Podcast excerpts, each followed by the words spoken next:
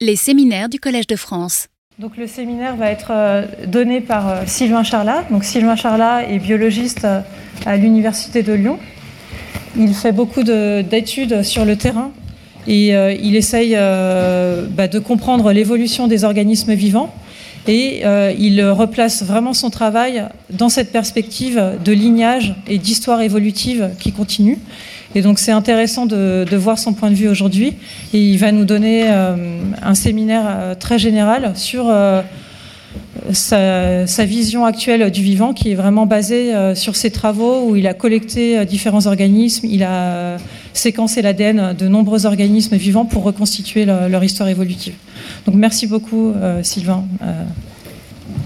Bonjour à toutes et tous. Donc effectivement, j'ai fait beaucoup de terrain, mais je ne vais pas parler beaucoup de ce genre de choses aujourd'hui, on va parler d'aspects beaucoup plus théoriques. En tout cas, je vous remercie beaucoup de votre présence et je remercie bien sûr euh, Virginie pour euh, cette invitation qui m'honore et qui euh, me donne aussi l'occasion de vous présenter des réflexions qui sont issues d'un travail qu'on mène depuis 4-5 ans maintenant avec des collègues de différentes disciplines, issus de la philosophie, de la physique, des mathématiques et de la chimie, où nous nous interrogeons sur euh, les, nous cherchons à préciser les conditions d'existence euh, des processus darwiniens, c'est-à-dire de l'évolution par sélection naturelle. Alors si j'avais osé, j'aurais intitulé cet exposé Sommes-nous seuls dans l'univers parce que finalement c'est la question qui nous anime. Sauf que quand on aborde le problème sous cet angle, on rencontre euh, quelques écueils qu'on préférerait éviter. Un premier écueil, c'est ce que j'appelle le problème du petit homme vert. Si vous vous demandez euh, s'il existe d'autres formes de vie dans l'univers, eh bien vous devez nécessairement supposer que vous allez rechercher des choses qui de près ou de loin nous ressemblent et faire le choix sur les propriétés qui vont être essentielles euh, à, identifier dans ce, processus, c'est un choix qui peut être en partie arbitraire. Si bien qu'on préfère poser une question très connectée à celle-là, mais une question qui est possiblement à la fois plus générale mais mieux délimitée, qui est la question de savoir s'il existe euh, dans cet univers d'autres systèmes physico-chimiques qui seraient capables d'évolution darwinienne. Euh, un autre problème qu'on rencontre avec la, vision euh, centrée sur, euh, sur, le vivant, sommes-nous seuls dans l'univers, eh c'est que cette question présuppose une espèce de délimitation franche au sein du monde physique entre des systèmes qui seraient très clairement vivants et des systèmes qui seraient très clairement non vivants. Et il me semble plus pertinent d'envisager au moins l'impossibilité d'une continuité entre un monde physique et un monde biologique. Et mon pari et mon hypothèse, celle que je vais essayer de, détailler aujourd'hui, c'est que la théorie de l'évolution offre un bon point d'entrée pour réfléchir à cette continuité. Mais c'est là qu'intervient le préfixe méta, dans le sens où, comme je vais essayer de vous le montrer, il semblerait que la théorie de l'évolution, dans sa forme actuelle, ne permet pas de rendre compte de cette continuité, si bien qu'il semble nécessaire de chercher à développer une théorie qui permettrait de rendre compte de cette continuité. Alors, euh, pour, euh, pour, vous aider à, suivre un peu le fil de cette présentation, je vais commencer par vous présenter son plan.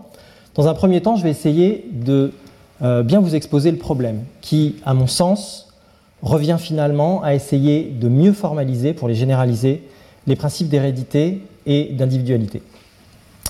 Et puis dans les deuxième et troisième parties, je vais euh, me tourner vers la biologie, et la biologie évolutive en particulier, pour savoir ce que la biologie évolutive a à nous dire sur l'hérédité et l'individualité, sur la manière dont pourrait émerger l'hérédité et dont pourrait émerger l'individualité. Dans une quatrième partie, j'essaierai de mieux préciser ce que j'entends euh, par cette notion de, de méta-évolution. Et puis enfin, euh, je vous présenterai quelques pistes plus concrètes, c'est-à-dire des travaux de modélisation qu'on a euh, démarré depuis quelques temps avec des collègues. Commençons donc par cette première partie, essayer de euh, bien définir et de, mieux comprendre ce problème. Donc pour en arriver à cette idée que les, les, concepts centraux qu'il nous faut réussir à formaliser et à généraliser sont l'hérédité et l'individualité, je vais commencer par vous présenter l'évolution dans sa forme théorique la plus générale possible. On arrive à se mettre d'accord, ou plus exactement une bonne partie de la communauté arrive à se mettre d'accord, pour dire que pour que l'évolution se produise, il faut d'abord un phénomène de reproduction. C'est-à-dire qu'il faut envisager que des entités soient capables de favoriser, à partir d'éléments du milieu, la production d'entités qui leur sont similaires. J'ai bien dit similaires et pas strictement identiques, parce que évidemment qu'à travers ce processus de reproduction, il peut y avoir des variations, des accidents, mais il y a un type d'accident qui intéresse particulièrement l'évolutionniste, c'est un accident qu'on appelle des mutations. C'est un accident qui a la particularité de pouvoir se transmettre aux générations suivantes à travers le processus de reproduction. Et il est intéressant de noter que finalement, quand la mutation émerge, eh bien, émerge dans la population ce qu'on appelle une variance héritable, et les généticiens des populations sont euh, assez familiers avec l'idée que c'est bien la variance héritable qui définit l'hérédité même. L'hérédité n'a de sens qu'à travers le fait que les caractères héritables sont variables. On ne pourrait pas parler d'hérédité si tout le monde était pareil par définition. Donc, quelque part, euh, ce que je, propose ici, c'est que comprendre l'hérédité, comprendre l'émergence de l'hérédité et comprendre ce qu'est une mutation, c'est le même problème.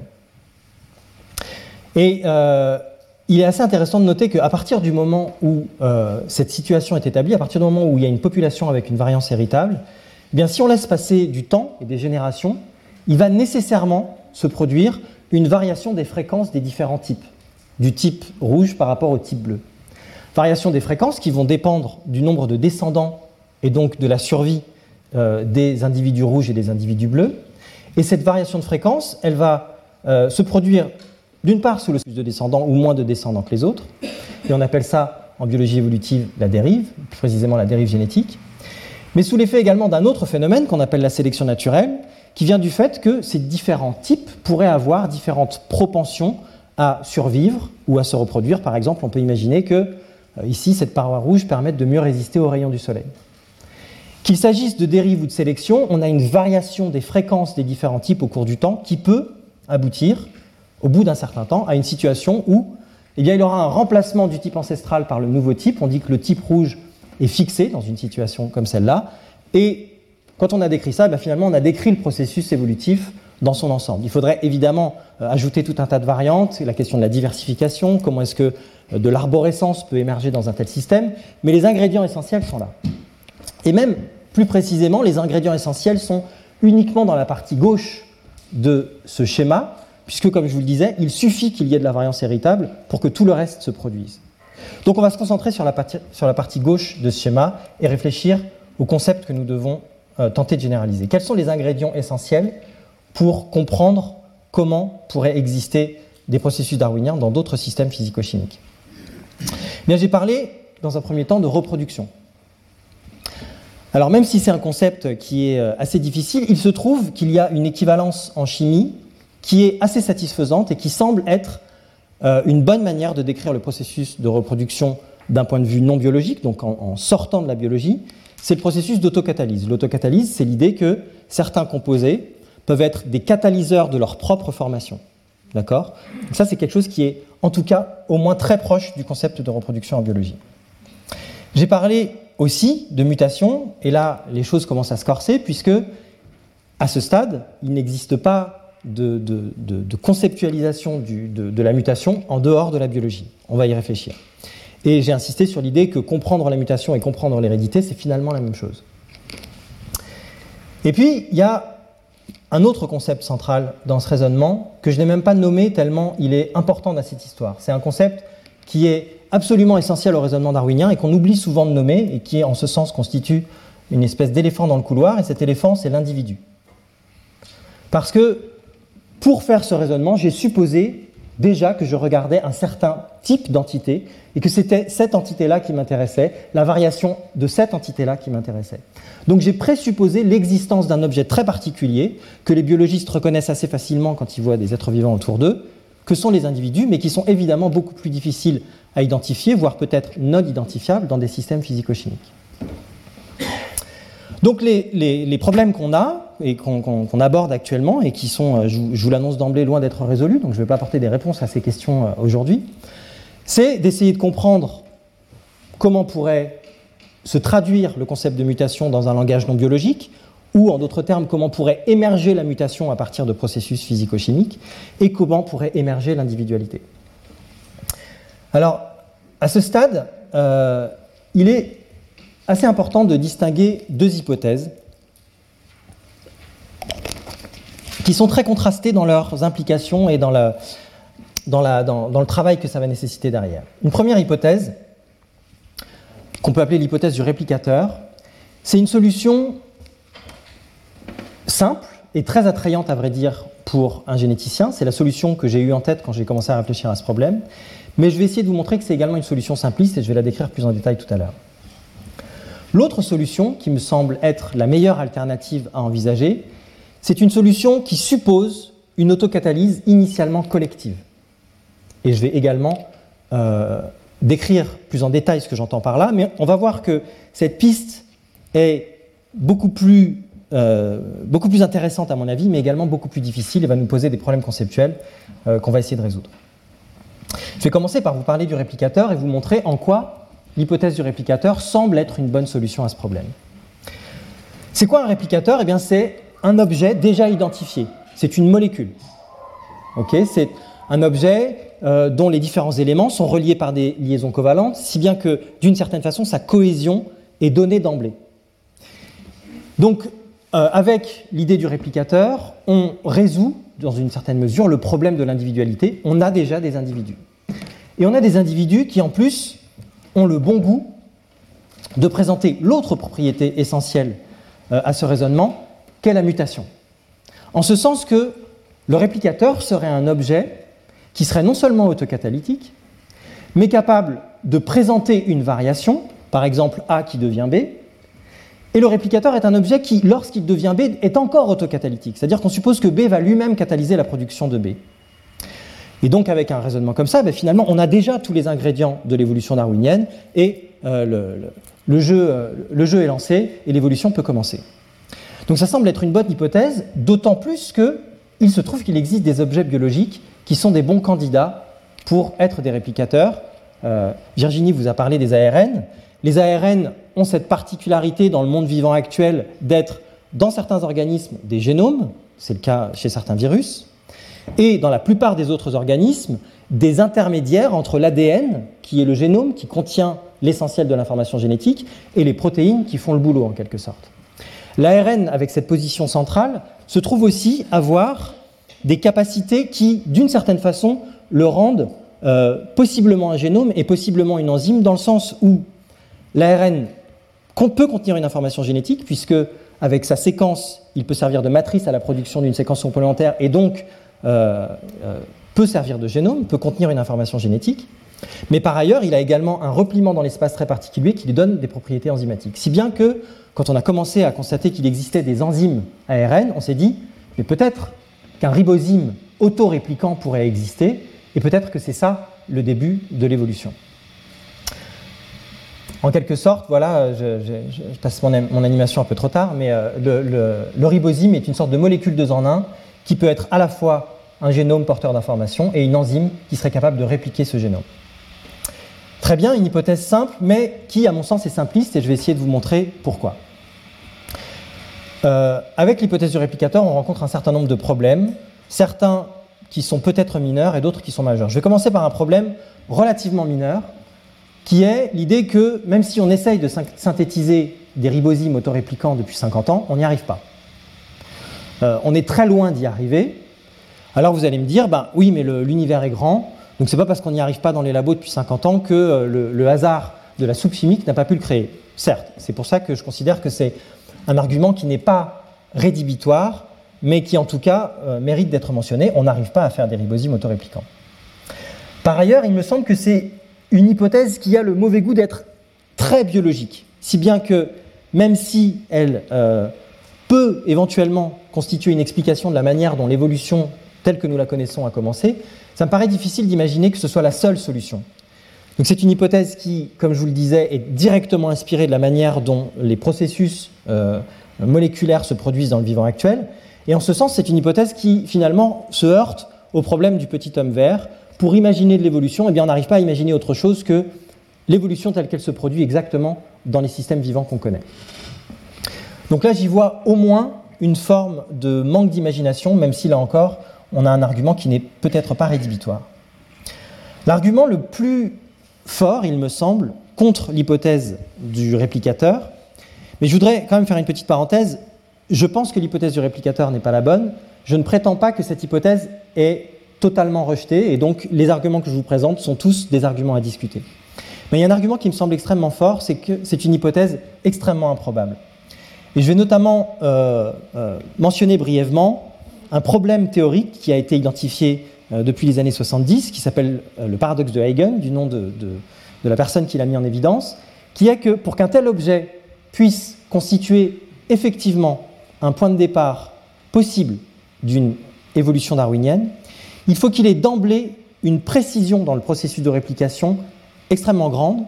Cette précision suppose qu'il aurait déjà une complexité extrêmement grande. Autrement dit, euh, euh, imaginer qu'un réplicateur apparaisse à partir d'une soupe chimique, c'est un petit peu comme imaginer qu'un éléphant rose apparaisse à partir de cette soupe chimique. La thermodynamique nous dit qu'il n'est pas impossible qu'un éléphant rose apparaisse dans cette pièce à la fin de cette phrase. Mais elle nous dit aussi qu'il est extrêmement peu probable que ça se produise, et c'est tellement peu probable qu'on considère que ce n'est pas du domaine du possible. Donc si l'hypothèse du réplicateur repose sur une apparition aussi soudaine d'un objet aussi complexe, elle rencontre des problèmes sérieux.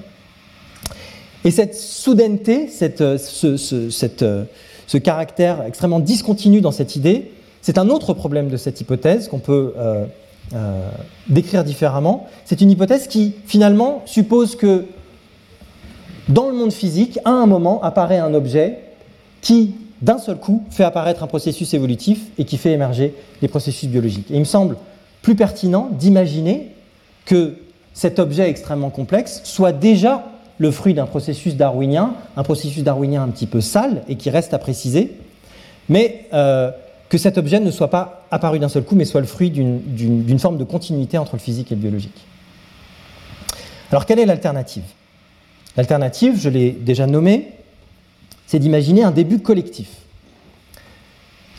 Plus précisément, la catalyse, on sait qu'elle peut se produire euh, à partir non pas d'objets autocatalytiques, mais de systèmes qui collectivement sont autocatalytiques. Il se trouve aussi que les chimistes nous disent que ce genre d'objet arrive relativement facilement dans des systèmes chimiques. Il suffit que A catalyse la production de B, qui catalyse la production de C, qui catalyse la production de quelque chose d'autre, et qu'à un moment, la boucle soit bouclée pour qu'on ait un objet qui soit auto-amplifiant. Et donc en quelque sorte autocatalytique. Donc c'est une hypothèse qui est euh, très, euh, très attirante de ce point de vue-là, c'est quelque chose qui est probable. Mais par contre, le problème avec cette idée, c'est que quand on commence à réfléchir de cette manière, on a perdu nos petits, on a perdu les concepts essentiels du raisonnement darwinien. On ne sait pas ce qui pourrait constituer une mutation dans un tel système. Ce n'est évidemment pas le changement de A en A' qui pourrait constituer une mutation, puisque si A change en A', il n'y a aucune raison que le cycle se boucle pour produire à nouveau du A'. Le cycle, s'il continue à se boucler, va finir par produire du A. On a donc une difficulté à identifier des variations héritables dans, ce genre de système, et on peut envisager, mais de manière un petit peu vague à ce stade, que les variations dans un tel système pourraient être plutôt des branchements de différents cycles autocatalytiques et une espèce de complexification de, la soupe chimique. on a perdu le concept de mutation, on a donc perdu le concept d'hérédité, et on a également perdu le concept d'individu, puisque cet objet est collectif. On ne sait pas lequel de ces composants devrait être composé comme un individu, ou lequel ensemble de ces composants devrait être euh, considéré comme un individu? Et finalement, on doit imaginer que l'individualité c'est un résultat d'un processus évolutif à travers un, processus qu'on pourrait nommer d'individuation et qui reste à définir. Donc autrement dit, si on suit cette route-là, qui est à mon avis la route la plus intéressante, on fait face à deux problèmes. Premièrement, expliquer comment émerge l'individualité à partir d'un collectif. Et deuxièmement, expliquer comment évolue, comment la mutation peut finalement euh, euh, apparaître de manière claire dans un système où initialement les variations héritables seraient très difficilement identifiables. Dans la suite de cet exposé, dans les, dans deuxième et troisième parties, je vais passer par la biologie évolutive pour voir ce que la biologie nous dit de ces deux questions. Non pas pour nous donner des solutions euh, très claires à ce problème, mais au moins pour nous donner des pistes sur la manière de réfléchir à ces problèmes. Comment est-ce qu'en biologie évolutive, on peut concevoir l'émergence d'une individualité à partir d'un collectif Et comment est-ce qu'en biologie évolutive, on s'intéresse à l'évolution de la mutation? Donc commençons par la question de l'individu, de l'individu issu d'un collectif. Et je vais essayer de vous montrer des principes généraux qui permettent d'expliquer euh, un tel processus Et puis je vous présenterai également des exceptions à ces règles qui permettent de finalement mieux les comprendre. Donc la biologie évolutive nous dit que il est possible que de nouvelles échelles d'individualité émergent à partir d'échelles d'individualité inférieures, à partir d'une association collective d'échelles d'individualité inférieures. Et elle nous dit qu'il y a essentiellement deux grands principes pour expliquer ça. Un principe qu'on appelle la sélection de parentèle, dont je ne vais pas pouvoir parler trop en détail parce que je manque un petit peu de temps aujourd'hui, mais qui peut expliquer comment émerge l'altruisme entre des organismes apparentés, qui peut expliquer par exemple comment la vie pluricellulaire peut émerger à partir d'un assemblage de cellules clonales, puisque vous et moi, nous sommes tous constitués de très nombreuses cellules clonales qui coopèrent, qui coopèrent au point qu'il nous semble à peu près évident que euh, l'individu qui vous parle est un individu, plutôt que les cellules qu'il constitue. D'accord? Mais l'histoire évolutive de la pluricellularité, c'est une histoire de coopération entre des cellules clonales. De la même manière, la sélection de parentèle peut expliquer l'émergence de nouvelles échelles d'individualité, comme la colonie de fourmis, qui, à bien des écarts, constitue l'individu plutôt que la fourmi elle-même. Et euh, dans ce cadre-là, on pourrait considérer la fourmi plutôt comme un organe que comme un individu. Je ne vais pas parler de ça trop en détail, je vais parler d'une autre explication de euh, l'émergence de nouvelles individualités darwiniennes à partir du principe de réciprocité qui nous permet d'expliquer l'émergence des symbioses mutualistes. Une symbiose mutualiste, c'est une association entre des lignées évolutives très différentes, une association qui, est à bénéfice réciproque et qui peut se renforcer au point que de nouvelles entités émergent, qu'on appelle finalement l'individu, alors qu'elles sont initialement disparates. Donc c'est un principe qui permet d'expliquer par exemple, au moins euh, dans les grandes lignes, comment à partir de différentes lignées, en particulier des lignées de bactéries et d'archées, a pu émerger la lignée eucaryote il y a environ 2 milliards d'années, mais c'est également un principe qui permet d'expliquer l'émergence d'un très grand nombre d'associations où on reconnaît une individualité dans une nouvelle échelle qui en fait est une association entre deux partenaires, ici un puceron, qui dépend de ces bactéries intracellulaires pour euh, survivre sur un régime alimentaire euh, extrêmement euh, particulier. Donc parlons, parlons de ça, parlons de la réciprocité et de la manière dont les symbioses mutualistes peuvent émerger. Comment commencent les symbioses mutualistes? Ben, Pour réfléchir à ça, il me semble intéressant de commencer par noter que dans le vivant, les relations de dépendance unidirectionnelle sont extrêmement fréquentes. Qu'est-ce que j'appelle une relation de dépendance unidirectionnelle? Ben, C'est une situation où il y a une espèce 1, euh, espèce rouge, qui produit une ressource qui est consommée, par une deuxième espèce qui en profite. On a donc là une relation de dépendance. Euh, ce, triangle gris pourrait être un parasite si jamais il impose un certain coût euh, à, l'espèce rouge, ou il pourrait être un commensal s'il ne fait que consommer des ressources produites par l'espèce rouge, par exemple des déchets produits par l'espèce rouge. Expliquer comment émerge la symbiose mutualiste, c'est expliquer comment à partir de cette dépendance unidirectionnelle, on peut arriver à une situation où l'espèce grise va aussi commencer à produire des ressources qui vont être nécessaires à l'espèce rouge, ce qui va boucler la boucle et produire une relation d'interdépendance. Donc finalement, ce qu'on a, besoin d'expliquer pour expliquer l'émergence d'une symbiose mutualiste, c'est qu'est-ce qui fait que le triangle altruiste pourrait avoir une valeur sélective, une survie, une reproduction meilleure que celle du triangle gris non altruiste? Qu'est-ce qui fait que le trait altruiste chez l'espèce grise peut être sélectionné eh Le raisonnement qu'il faut tenir pour réfléchir à ça, il a été euh, formalisé dans les années 70 par Trivers, et il utilise le principe de l'altruisme réciproque. L'idée de l'altruisme réciproque, elle est assez simple. C'est l'idée que pour que l'individu gris altruiste gagne quelque chose par rapport à l'individu gris non altruiste, il faut qu'il y ait une forme de retour sur l'investissement. Il faut par exemple que les individus gris altruistes soient remerciés. S'ils sont directement remerciés, alors les individus gris altruistes peuvent bénéficier de ce remerciement et avoir une meilleure survie ou une meilleure reproduction que les autres. Vous allez me dire, un remerciement, c'est une condition un petit peu particulière. Qu'est-ce qui ferait qu'il devrait être remercié? En fait, il se trouve qu'il y a une condition beaucoup plus générale, qui est finalement une condition essentielle de ce type de processus, c'est ce qu'on appelle la structuration spatiale. Le fait que l'espace ne soit pas un mélange homogène où euh, tous les éléments sont constamment mélangés les uns aux autres. Je m'explique. Imaginons un espace structuré où euh, il y avait un pointeur à un moment. Il est là. Et c'est ce bouton-là. Imaginons un espace structuré qui, contient euh, notre individu, notre espèce rouge initiale qui produit des ressources, dont tout le monde profite. Et puis imaginons que plutôt à gauche de cet environnement se trouvent les individus gris altruistes, et plutôt à droite de cet environnement se trouvent les individus gris non altruistes. Du fait de la présence des individus gris altruistes à gauche, il y a une nouvelle ressource pour l'espèce rouge, et donc il y a de plus en plus d'individus de l'espèce rouge, ils se reproduisent plus. Il y a une abondance de l'espèce rouge qui commence à augmenter à gauche. Puisqu'il y a de plus en plus d'individus de l'espèce rouge à gauche, ben, il y a de plus en plus de ressources pour les individus gris. Et les individus gris qui en profitent sont les individus gris altruistes, puisque ce sont eux qui sont à gauche. Et donc on a une augmentation de la proportion des individus gris. Donc voilà un, modèle jouet pour vous expliquer quelque chose qui a été théorisé de manière euh, beaucoup plus détaillée et qui nous dit que quand l'espace est structuré, on a une condition nécessaire et suffisante à l'évolution de relations de coopération. Et donc, on a les conditions nécessaires et suffisantes à l'évolution d'une relation euh, de dépendance, d'interdépendance, qui peut se renforcer au cours du temps et aboutir à l'émergence de nouvelles échelles d'individualité, comme l'individu qui vous parle, qui comprend des mitochondries, qui sont des bactéries, qui ne me viendraient pas à l'idée de considérer comme n'appartenant pas à mon corps. D'accord?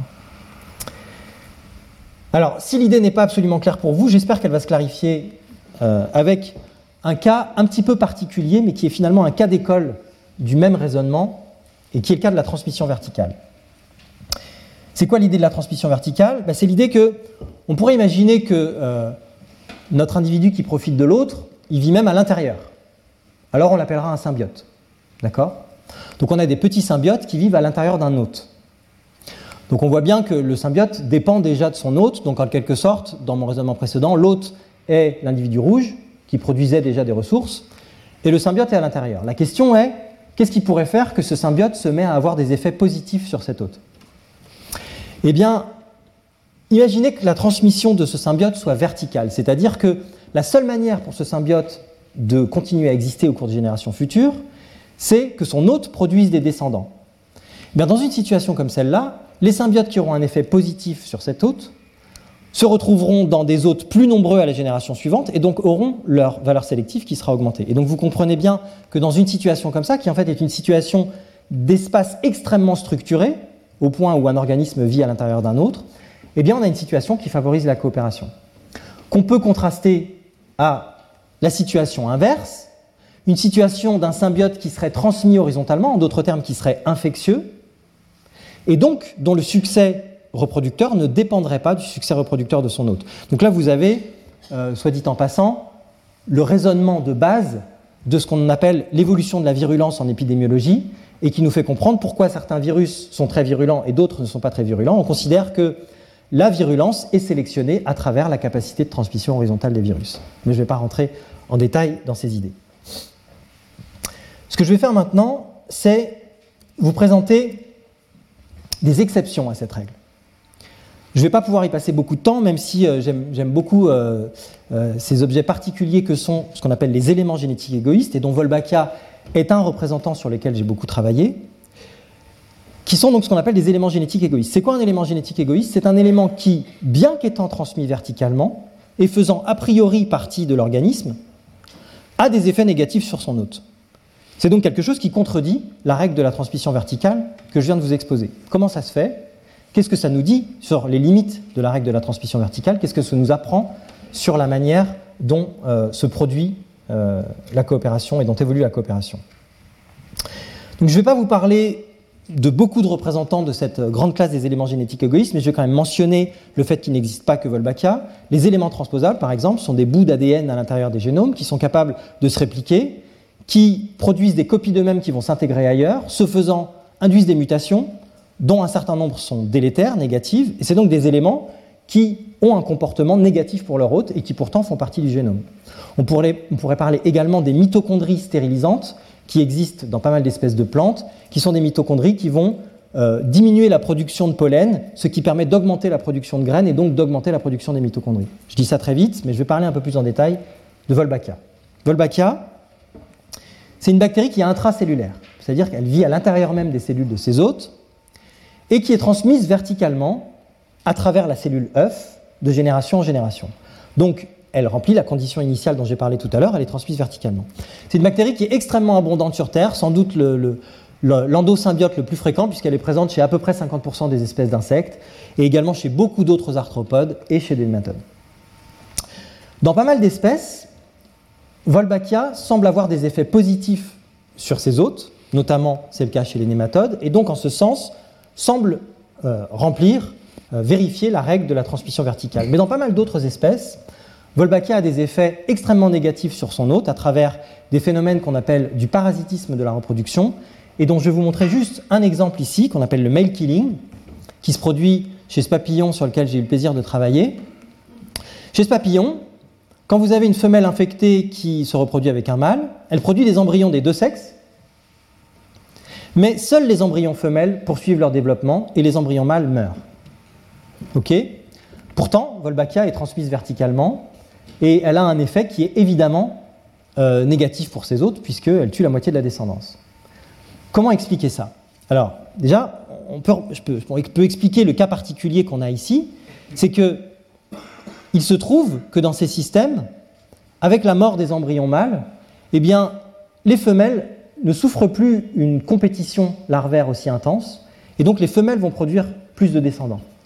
Et le fait que les femelles produisent plus de descendants, c'est une des explications essentielles du raisonnement. Pourquoi? Pourquoi, euh, pardon, je fais un petit retour en arrière, plus généralement, pourquoi Wolbachia a ces effets et pourquoi les conflits génétiques? Pourquoi des éléments transmis verticalement peuvent avoir euh, des effets négatifs? En ce qui concerne Wolbachia, l'essentiel de l'explication tient dans le fait que la transmission est uniparentale. C'est ce que je viens de mentionner.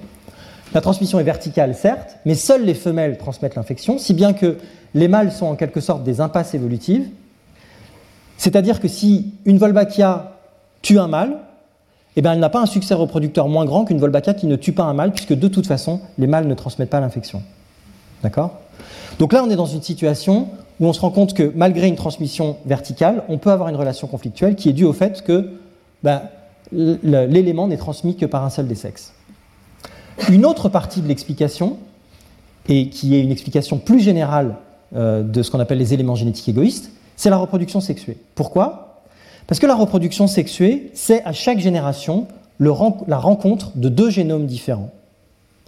Autrement dit, à chaque génération, il y a une opportunité de transmission horizontale pour les éléments du génome. Et il y a par ailleurs, du fait de la reproduction sexuée, un type de division cellulaire très particulier qu'on appelle la méiose, et qui fait qu'un élément d'un organisme n'a pas toutes les chances d'être, transmis à la génération suivante, mais seulement une chance sur deux. Et donc la reproduction sexuée ouvre une brèche dans cette règle de la transmission, de la, de la transmission verticale, parce qu'elle ne permet pas une co-transmission totale de tous les éléments. Dans la mesure où il n'y a pas co-transmission totale de tous les éléments, il y a une opportunité pour des conflits génétiques.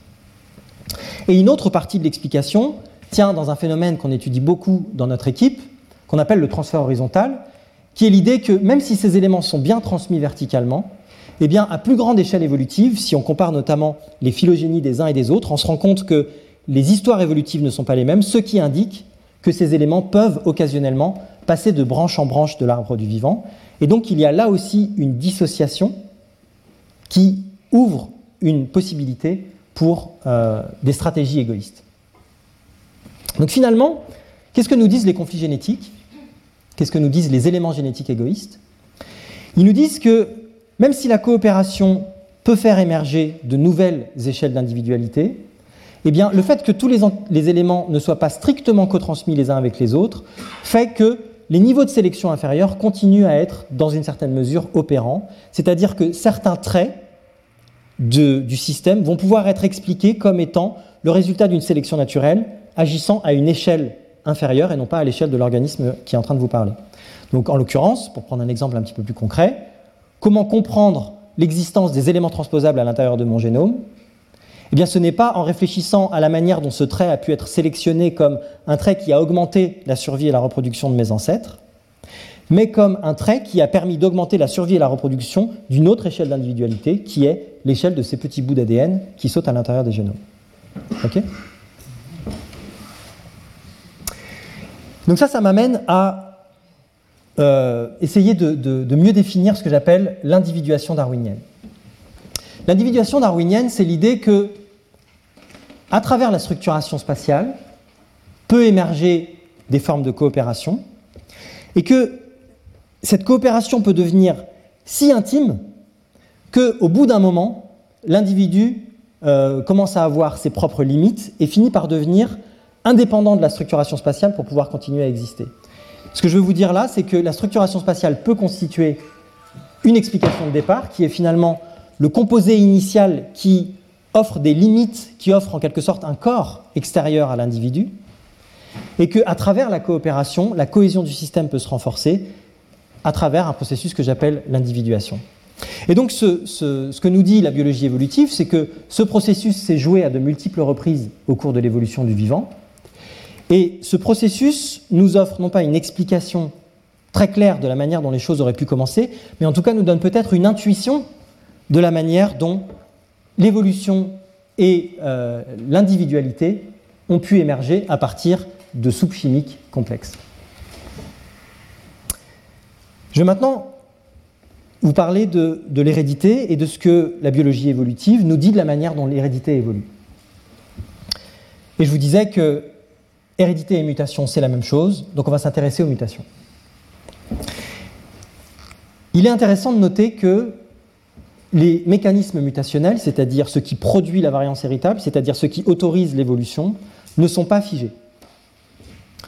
On sait par exemple que les taux de mutation évoluent. La fréquence à laquelle les mutations se produisent dans un organisme dépend de tout, un système complexe, notamment de réparation des erreurs, qui contrôle les taux de mutation. Et on sait que ces taux de mutation changent. On sait par exemple que les organismes qui ont des grands génomes tendent à avoir des faibles taux de mutation, même si cette règle n'est pas absolue.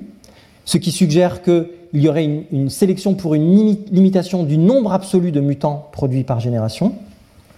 On sait aussi que dans des environnements extrêmement instables, extrêmement fluctuants, on peut sélectionner des génotypes particuliers qu'on appelle des génotypes mutateurs qui montrent des taux de mutation particulièrement élevés.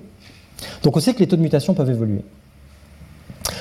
On sait que la nature même de la mutation, c'est-à-dire du type de changement qui produit une variation héritable, évolue. Qu'est-ce que j'entends par là? Eh bien, je suis de ceux qui euh, tendent à penser que la génétique est une très bonne part de l'explication de l'hérédité, mais par contre, il me semble essentiel de se rappeler que la génétique ne se confond pas avec le concept d'hérédité. L'hérédité est un concept plus large. Il existe une variation héritable euh, dans les êtres vivants qui n'est pas contenue dans la variation des gènes. Donc, dans la mesure où on prend conscience que l'hérédité, c'est plus que la génétique, on peut se demander quelle peut être la part du non génétique dans la variance héritable. Et avec mon collègue Étienne Rajon, on a fait des modèles pour réfléchir à cette question et pour demander notamment si cette part relative du génétique et du non génétique pouvait évoluer sous l'effet de la sélection naturelle. Et on a montré que c'était le cas, ce qui, en d'autres termes, nous montre que la nature des mutations peut évoluer. Des, mutations qu'on pourrait appeler des épimutations peuvent euh, euh, devenir prépondérantes par rapport aux autres dans certains contextes. On sait aussi que les effets des mutations peuvent évoluer à travers le concept de robustesse mutationnelle. La robustesse mutationnelle, c'est un concept qui n'est pas très simple, qui est l'idée que certains génotypes pourraient avoir des mutations qui ont des grands effets, alors que d'autres génotypes ont des mutations qui ont des petits effets. Et on sait que la taille d'effet des mutations peut être elle-même sélectionnée, notamment à travers la manière dont les génotypes se placent dans ce qu'on appelle l'espace des génotypes, qu'on peut modéliser de cette manière. Ici, chaque point représente un génotype particulier. Les différents génotypes sont reliés par des pas mutationnels. Et on peut montrer que la sélection va jouer sur la position des génotypes à l'intérieur de cet espace et, dans un environnement stable, va sélectionner des génotypes qui s'éloignent des zones de transition entre différents phénotypes. Donc on sait que les effets des mutations peuvent également évoluer. Et enfin, n'ayant pas peur des mots, on sait que des processus lamarckiens peuvent également évoluer. Donc vous connaissez peut-être l'opposition conceptuelle très importante qui existe entre une vision lamarckienne et une vision darwinienne de l'évolution. Je vous la refais très courte. euh, pour simplifier, puisque Lamarck euh, et Darwin ne, se reconnaîtraient pas dans ces descriptions simplistes, mais pour, pour, la faire courte, imaginons que Lamarck proposait que l'évolution, ça soit des girafes qui tirent sur leur cou pour réussir à atteindre les feuilles et qui produisent par conséquent des bébés qui ont des coups plus longs. Et Darwin disait, non pas du tout, l'évolution c'est certaines girafes qui ont des coups longs et d'autres des coups courts par hasard, et c'est les girafes qui ont des coups longs qui produisent plus de bébés que les autres.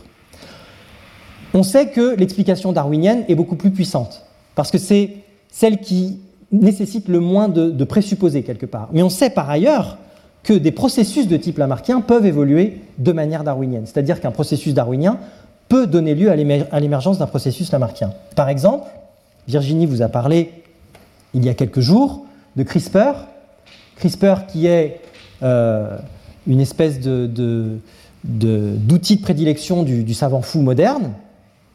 Ça, Virginie vous en a parlé, mais c'est aussi un système immunitaire naturel chez les bactéries, qui est un système où la bactérie va euh, être confrontée à des pathogènes, incorporer des portions de l'ADN de ces pathogènes, les intégrer à son propre génome pour en quelque sorte se vacciner et vacciner sa descendance contre euh, cette, cette, contrainte environnementale particulière que constitue la présence du pathogène.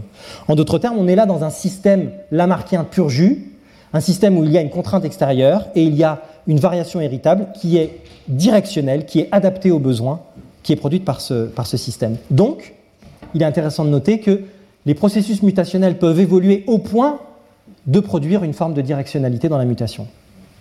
Quand on commence à réfléchir de cette manière, on est obligé de commencer à parler de l'évolution culturelle. L'évolution culturelle, c'est l'idée selon laquelle eh bien, des traits non biologiques peuvent aussi évoluer par le fait qu'on euh, peut les apprendre les uns des autres, on peut les transmettre de génération en génération.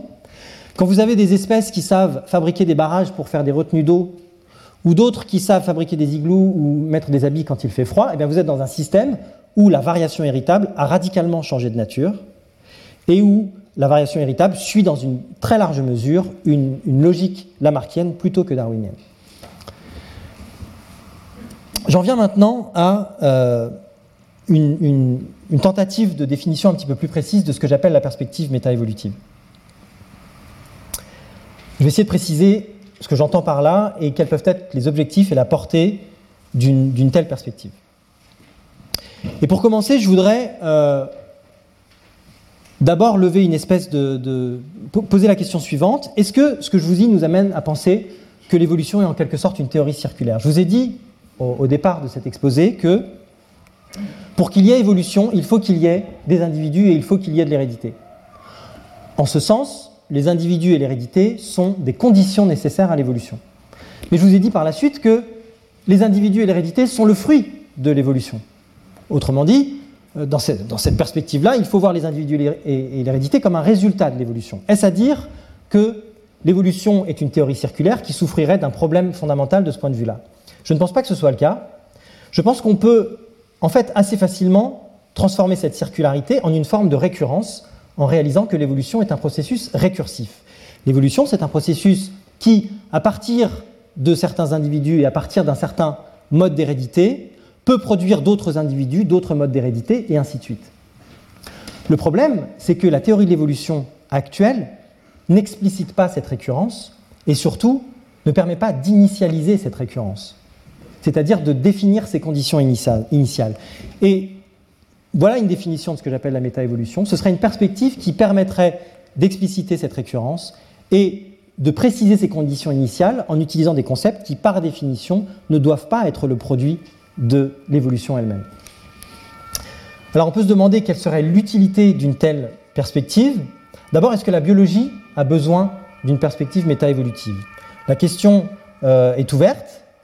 Euh, je ne suis pas absolument persuadé que ça soit le cas, mais je veux en tout cas insister sur le fait que certains problèmes internes à la biologie relèvent d'un tel problème de récursion, en particulier la question de l'évolution et l'imbrication des différentes échelles d'individualité, qui est actuellement étudié dans le cadre d'un cadre théorique qu'on appelle les transitions majeures. Ce problème des transitions majeures est typiquement un problème de récurrence qu'il faudrait peut-être réussir à expliciter. Et par ailleurs, un certain nombre de sujets en biologie tournent autour de l'évolution de l'hérédité sans forcément reconnaître qu'ils sont d'une certaine manière des problèmes d'une même nature, à savoir qu'ils portent sur la manière dont les processus mutationnels évoluent. Je pense à la mutation elle-même, je pense à la reproduction sexuée, je pense au transfert horizontal qui est un mécanisme de variation et d'hérédité, et je pense, une fois encore, aux processus lamarckiens qui ont leur place dans les processus mutationnels et qui, qui devraient être reconnus comme tels. Et on pourrait s'interroger sur la manière dont ce genre de processus peut émerger. Est-ce que euh, la perspective métaévolutive euh, peut être euh, utile ailleurs? Eh bien, j'ai beaucoup insisté sur la difficulté de l'articulation entre le physique et le biologique, avec l'idée que quelque chose de l'ordre de la théorie de l'évolution pourrait peut-être permettre de jeter un pont entre ces deux disciplines. Eh bien, ce quelque chose que j'appelle de mes voeux s'appellerait la métaévolution, c'est-à-dire une explication de l'émergence des processus darwiniens qui ne reposerait pas sur des concepts biologiques mais sur des concepts physiques. Et puis au-delà de la biologie, c'est-à-dire dans des disciplines qui euh, s'intéressent à des systèmes qui sont vivants mais à travers euh, un, cadre conceptuel qui n'est pas biologique, c'est-à-dire le champ des sciences humaines, je pense en particulier à l'évolution culturelle ou à la mémétique, qui sont des champs dans lesquels il y a des tentatives d'incorporation d'un raisonnement darwinien, mais ces tentatives se heurtent à de grandes difficultés, et il me semble qu'une part des difficultés est due au fait qu'on ne reconnaît pas la nécessité d'identifier les, les, différences entre les processus évolutifs qui sont biologiques et les processus évolutifs qui seraient à l'œuvre dans l'évolution culturelle ou dans les sciences humaines en général. Et puis je vais terminer euh, cet exposé par une présentation de quelques pistes concrètes en vous euh, montrant les bases des travaux de modélisation qu'on est en train de mener avec des collègues à Lyon, euh, à travers un modèle que j'appelle de soupe physique, pour le distinguer de ce qu'on pourrait appeler un modèle de soupe chimique, dans la mesure où on essaye d'identifier des principes généraux et des principes physiques qui ne s'appliqueraient pas que à la chimie, si bien qu'on peut s'intéresser par exemple à la manière dont d'autres échelles euh, spatiales euh, pourraient donner lieu à des principes darwiniens. Ce modèle est assez minimaliste, il suppose simplement euh, l'existence d'objets en interaction dans un espace structuré. J'ai insisté sur l'importance de la structuration spatiale, c'est donc un ingrédient qu'on incorpore dans nos modèles. On suppose un système qui est thermodynamiquement ouvert dans le sens où il y a des entités qui rentrent à flux constant à l'intérieur de ce système. Et on suppose que ces entités s'assemblent et se désassemblent en respectant les règles de la thermodynamique à travers les énergies libres qui caractérise les différents composés et à travers les énergies d'activation qui caractérisent la cinétique des transformations, la cinétique des associations et dissociations. Et à partir de ce système, eh on va essayer de suivre des dynamiques, des émergences de différents cycles autocatalytiques. On va s'intéresser donc, dans un premier lieu, à l'autocatalyse, avec une originalité par rapport à pas mal de choses qui se font sur le sujet, c'est que dans notre système, on ne suppose pas la catalyse on ne suppose pas qu'un objet va être le catalyseur d'autre chose, on laisse la catalyse émerger du simple fait des relations d'association et de dissociation. Par exemple, dans ce petit schéma ici que je ne vais pas décrire trop en détail, vous voyez que le composé rouge rentre dans la réaction et ressort de la réaction. Et peut, à ce titre, constituer un catalyseur de la réaction si euh, ce chemin-là se fait par un chemin thermodynamiquement favorable par rapport à la transformation directe des deux points gris qui euh, se réuniraient ensemble.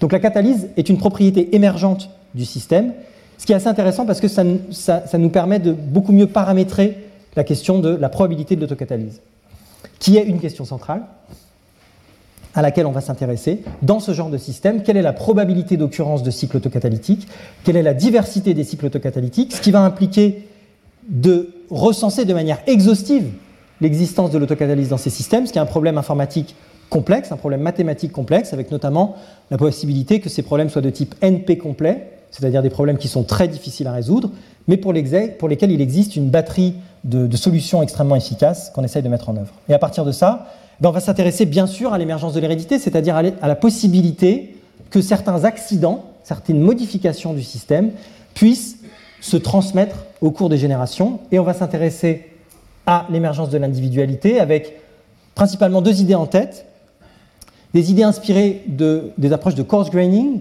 qui cherchent à identifier le meilleur niveau de description d'un système complexe. Par exemple, est-ce qu'on peut décrire un lapin par cette forme simplifiée de lapin. Est-ce que ça suffit pour décrire le lapin? Est-ce qu'on peut identifier des grains de description qui suffiront à décrire la dynamique du système et qui pourraient constituer en quelque sorte des individus? Et par ailleurs, on va s'intéresser à cette idée d'individuation, c'est-à-dire dans quelle mesure, en laissant la structuration spatiale donner finalement les, ingrédients essentiels de l'évolution de la coopération, est-ce qu'à terme, des systèmes qui ont en quelque sorte internalisé leur propre, euh, euh, leur, propre cohésion pourraient également émerger Et donc, dans quelle mesure des systèmes pourraient se maintenir une fois qu'on supprime la structuration spatiale? Voilà, et euh, j'en ai terminé. Je vous remercie bien sûr pour votre attention et je remercie également l'Institut d'études scientifiques de Cargèse en Corse, qui a été un des premiers à nous soutenir dans cette entreprise un petit peu hasardeuse, il faut bien le reconnaître, notamment à travers un workshop qui a pu avoir lieu à travers les financements de cet institut. Il y a pas mal de gens ici avec qui j'ai euh, continué à travailler derrière, notamment Olivier Rivoire et Thomas Hims, avec qui on a pas mal réfléchi à la manière dont la théorie de l'évolution pourrait ou ne pourrait pas être articulée avec la physique. Et avec qui on a commencé à réfléchir à cette, à cette idée d'une possibilité ou d'une impossibilité d'une théorie méta. Et puis, euh, les, travaux de modélisation que je viens de mentionner sont menés avec euh, Denis Kupperberg, Nicolas Lartillot et Étienne Rajon. Et puis, je remercie également ces différentes institutions qui me permettent de travailler dans de bonnes conditions. Je vous remercie. Retrouvez tous les contenus du Collège de France sur www.colège-2-france.fr.